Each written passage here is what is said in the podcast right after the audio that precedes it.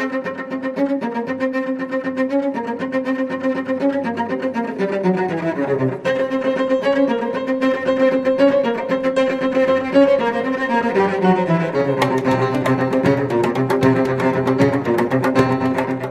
oyentes de Radio Sefarad. Tenemos el gusto de tener en la línea telefónica un periodista y amigo de Radio Sefarad de, muchas ocasiones, director de Hatzada Sheni, Gabriel Ventasgal desde Israel. ¿Qué tal, Gabriel? ¿Qué tal? Un abrazo grande. Bueno, te llamábamos porque en estos días coincide que se cumplen 90 años de un hecho trágico y que de alguna manera puede considerarse como el inicio de algo.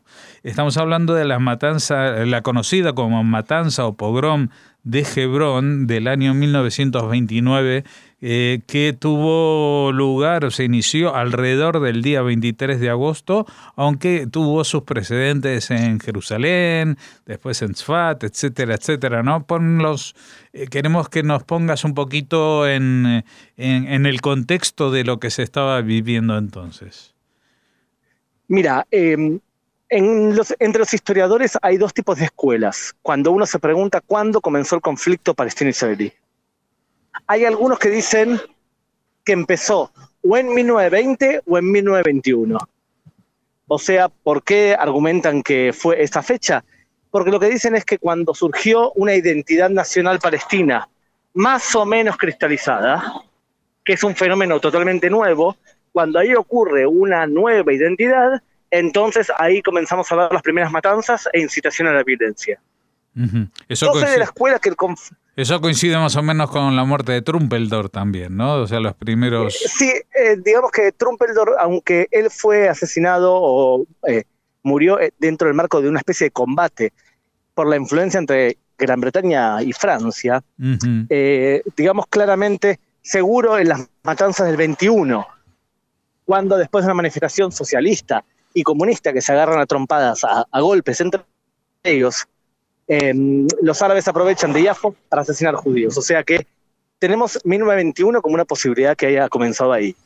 Yo soy de la escuela que opina que el conflicto claramente comienza en 1929. Con este hecho es esencial. ¿Y por qué digo eso? Porque considero que el conflicto esencialmente desde el punto de vista palestino es un conflicto religioso. Y cuando los palestinos comienzan a utilizar argumentos religiosos que es en 1928, 1929, ahí vemos una incitación religiosa para matar judíos. Acuérdate que en 1929 empieza a utilizarse una frase que va a ser muy conocida y es el Aqsa está en peligro. O sea, los judíos quieren destruir la mezquita del Aqsa. Una frase que suena conocida porque sigue vigente 90 años después. Exactamente, hasta el día de hoy. Y eh, de hecho comienza porque en el año 1927 ocurre un terremoto de esos que ocurre cada 100 años grandes en Israel. Y el jeque, el, el mufti de Jerusalén, Ajamin al-Husseini, utiliza este hecho para empezar a recaudar dinero por todo el mundo árabe, para remodelar la mezquita, de hecho reconstruirla, y empieza a acusar a los judíos que ellos quieren destruir la mezquita del Aqsa y utiliza el siguiente argumento. Fíjense que los judíos rezan y ponen una mezquita en Jerusalén.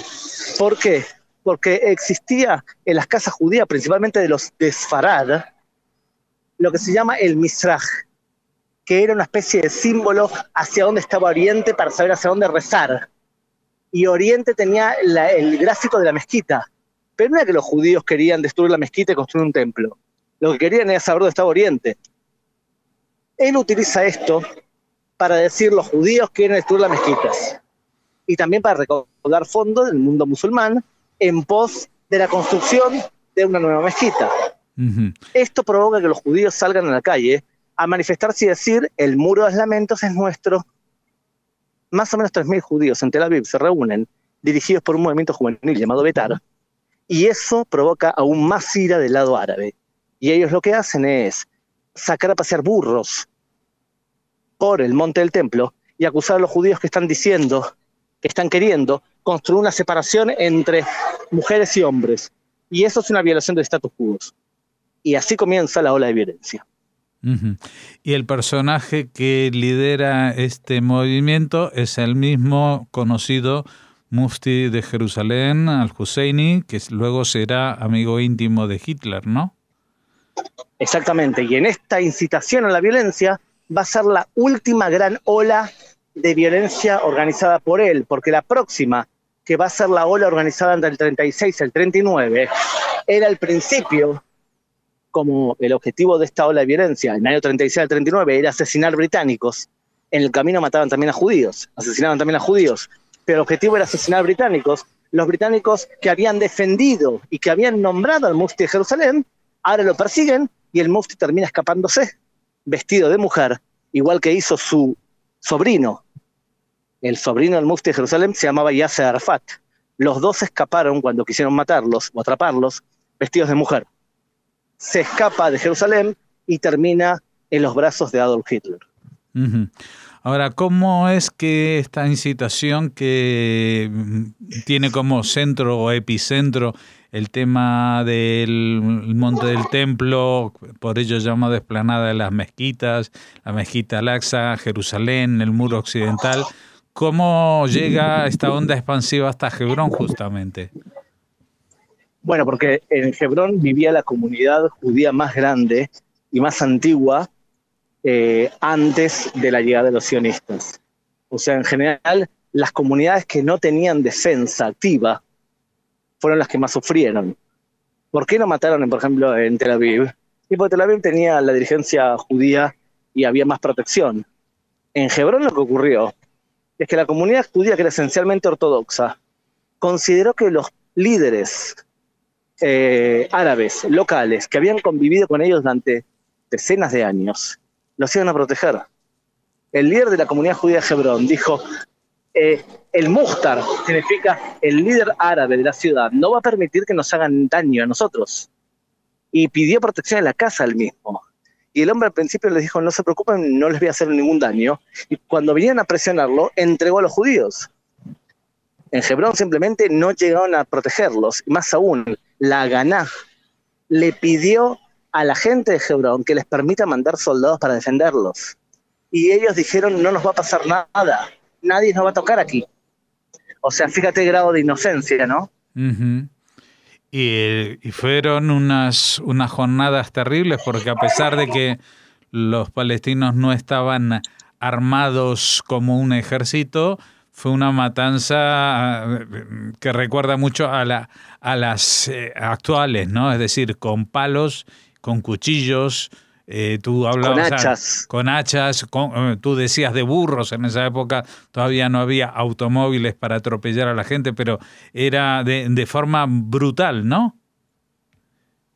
sí, de hecho, si no, hay que tener en cuenta, si no asesinaban a más gente simplemente es porque no podían, no porque no deseaban algunas personas después, más adelante, van a explicar y por qué los palestinos durante la guerra de la independencia en 1948 se escaparon.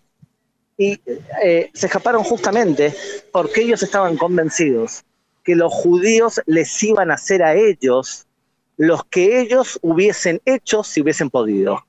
Vuelvo a repetir la frase. Se escaparon porque pensaron que los judíos le íbamos a hacer a los palestinos lo mismo que ellos nos harían si pudiesen. El problema es que los judíos no asesinamos a personas porque sí.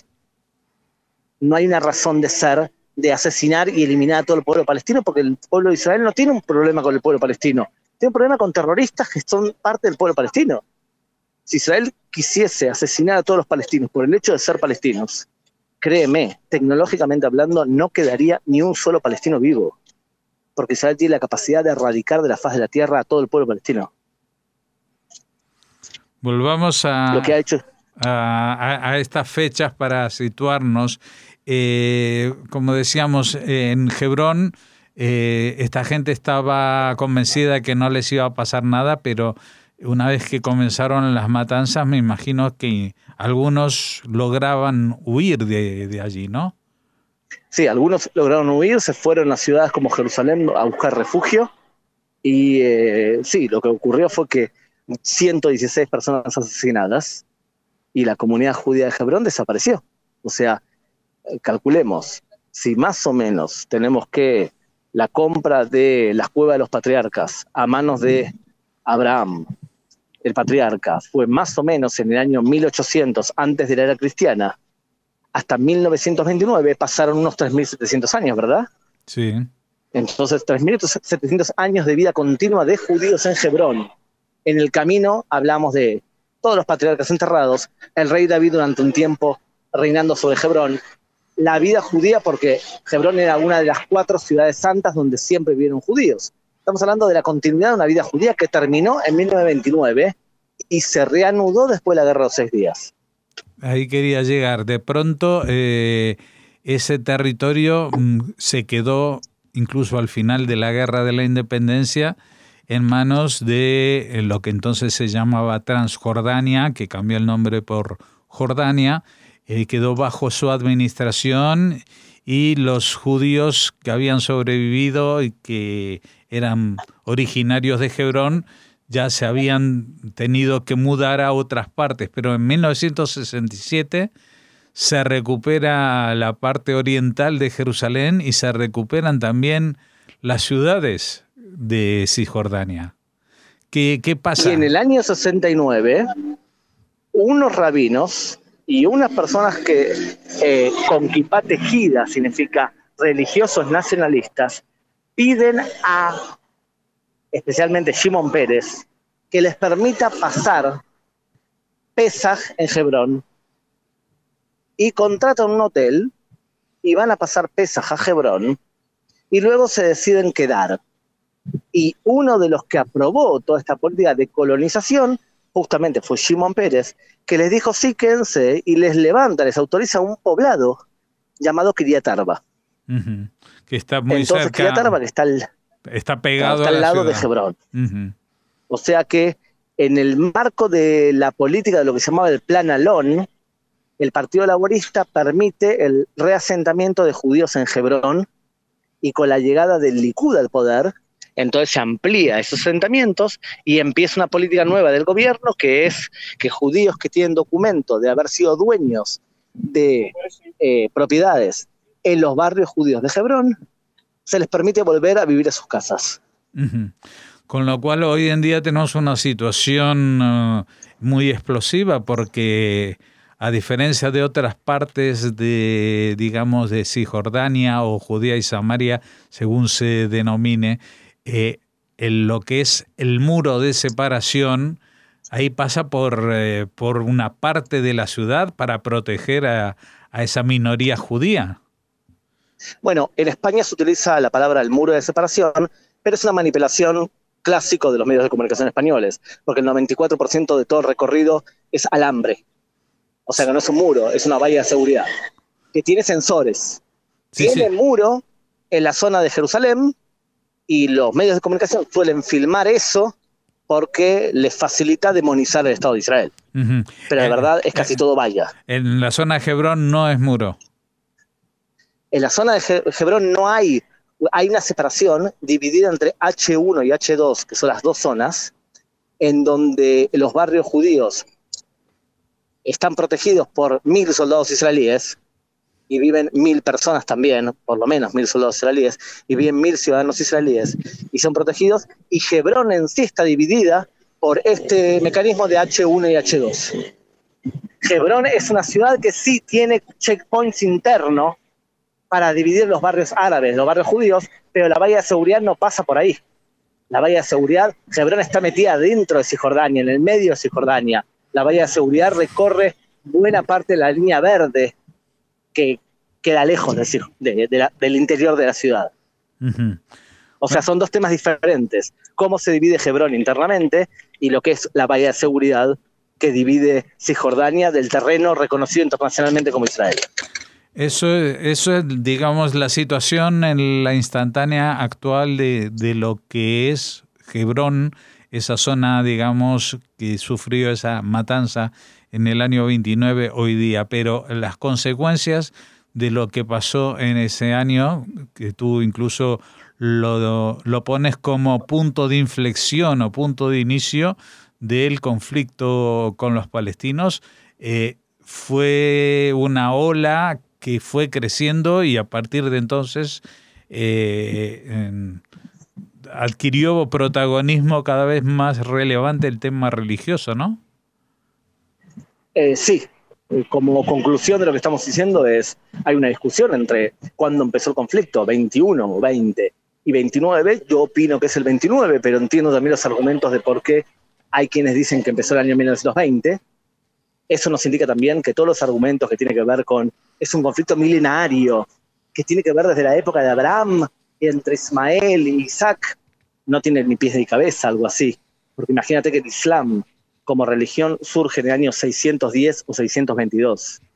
O sea, no es, un, no es un problema milenario, es un problema nuevo. Cuando un movimiento nacional, que es el Movimiento Nacional Palestino, se enfrenta a otro movimiento nacional, que es el Movimiento Nacional Judío, y esa explosión comienza o en 1920, o 1921, o 1929. ¿Y por qué vemos que todo el conflicto sigue aumentando? Bueno, por un lado, desde 1929 se argumenta claramente con argumentos religiosos como el día de hoy, y por otro lado los atentados evidentemente son cada vez peores, porque tecnológicamente hay más capacidad para hacer atentados.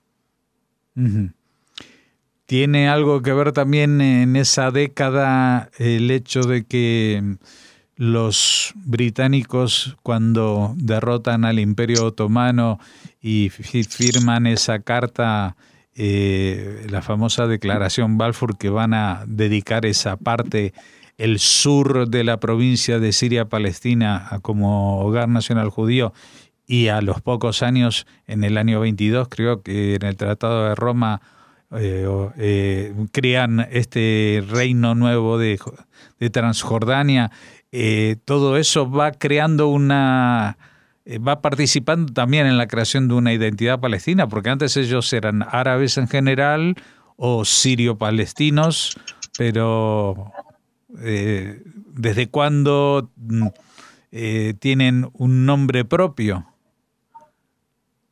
muy bien. en el principio los árabes que vivían en lo que hoy conocemos como Israel se llamaban simplemente árabes y los primeros dirigentes árabes querían crear un reino eh, grande dirigido por el, eh, por el líder de la Meca, el de la familia Hussein.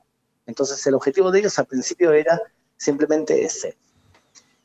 Luego, cuando los británicos deciden separar el territorio en, base al plan eh, Sykes-Picot, entonces se ven imposibilitados de la idea de crear una gran Siria, o sea, un gran Estado eh, unificado, y se decantan por la creación de un movimiento nacional árabe local, liderado por el mufti de Jerusalén, que fue quien incitó a la creación de eh, ese movimiento nacional local, y desde entonces los árabes se llaman cada vez más palestinos. O sea, el nombre palestinos comienza a utilizarse esencialmente eh, con los romanos, con los eh, británicos, porque es un nombre romano.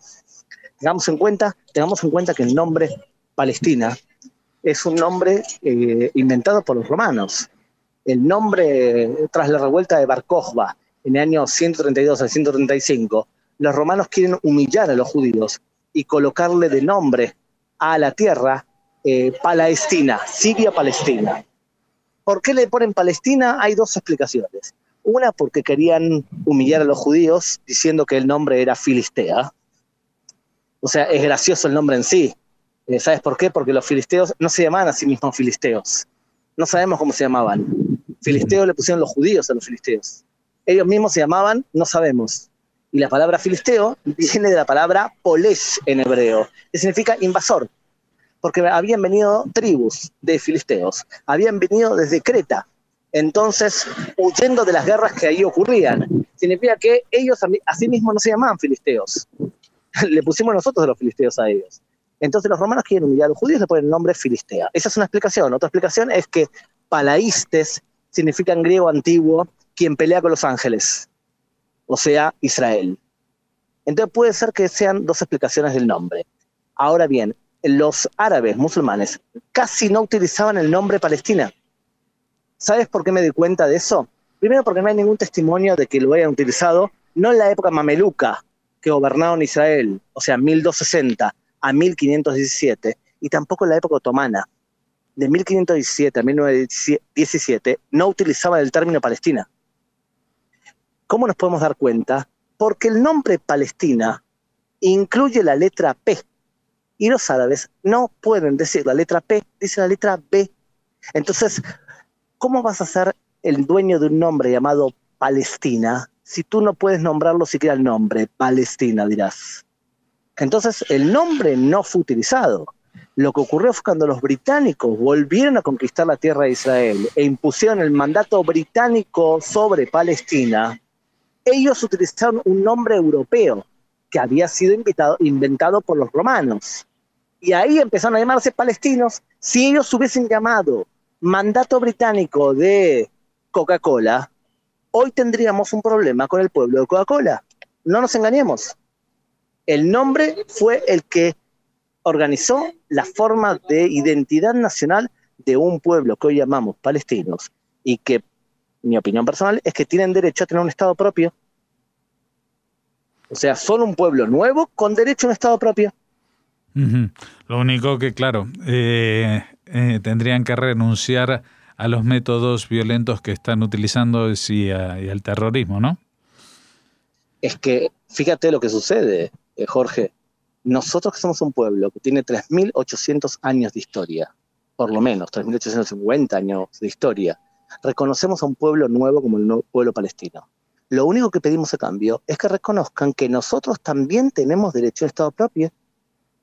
Y de esa forma, si ellos reconocen que tenemos un derecho de Estado propio y nosotros reconocemos que ellos tienen un Estado propio, entonces dividir algo material como es la tierra es fácil pero volviendo al tema central, desde el año 1929 o 1921, los palestinos árabes que dirigen la dirigencia palestina y buena parte del pueblo también, no reconocen que los judíos tenemos derecho a Estado propio.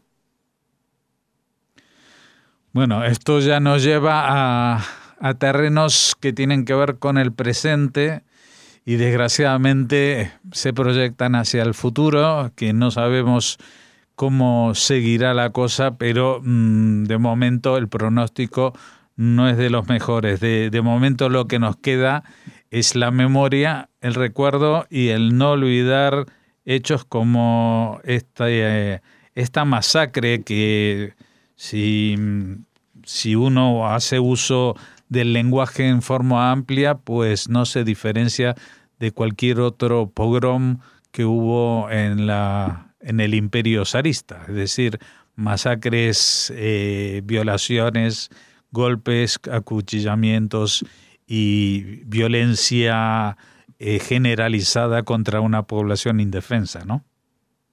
Sin duda fue un programa, pero ¿podemos terminar con una, una, un mensaje optimista? Por supuesto. Jorge, mira, nunca, creo yo, nunca el pueblo judío ha estado mejor que ahora. Nunca. O sea, nunca hemos sido una potencia militar y el Estado de Israel, que es la cuna nacional del pueblo judío, hoy en día es una potencia militar. Nunca hemos sido una potencia tecnológica y hoy lo somos. Israel es el país que más invierte junto a Singapur en investigación y desarrollo. El nivel de felicidad de los israelíes es altísimo, número 11 en el mundo. Y un israelí promedio está ganando hoy 40 mil, 42 mil dólares al año. O sea, estamos mejor que nunca realmente. El tiempo probablemente juegue a favor del Estado de Israel. Tenemos que tener paciencia. O sea que hemos hablado de épocas en donde judíos, como en Hebrón, eran asesinados y no sabían defenderse. Pero hoy tenemos un Estado que nos defiende a los judíos. Y por lo tanto, no seamos pesimistas. Lo que pasó en Hebrón debemos recordarlo, porque es además el inicio del conflicto probablemente.